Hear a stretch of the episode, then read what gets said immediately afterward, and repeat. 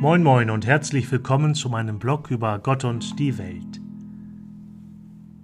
Vierter Fastensonntag aus dem heiligen Evangelium nach Johannes.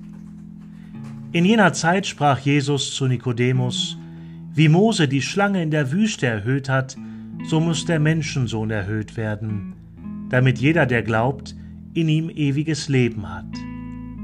Denn Gott hat die Welt so sehr geliebt, dass er seinen einzigen Sohn hingab, damit jeder, der an ihn glaubt, nicht verloren geht, sondern ewiges Leben hat. Denn Gott hat seinen Sohn nicht in die Welt gesandt, damit er die Welt richtet, sondern damit die Welt durch ihn gerettet wird. Wer an ihn glaubt, wird nicht gerichtet. Wer nicht glaubt, ist schon gerichtet, weil er nicht an den Namen des einzigen Sohnes Gottes geglaubt hat.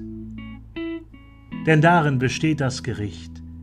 Das Licht kam in die Welt, doch die Menschen liebten die Finsternis mehr als das Licht, denn ihre Taten waren böse.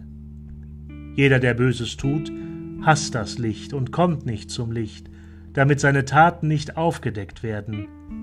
Wer aber die Wahrheit tut, kommt zum Licht, damit offenbar wird, dass seine Taten in Gott vollbracht sind. Evangelium Frohe Botschaft unseres Herrn Jesus Christus.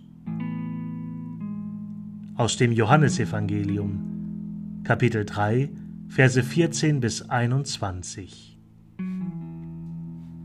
Schönen Dank fürs Zuhören und bis zum nächsten Mal.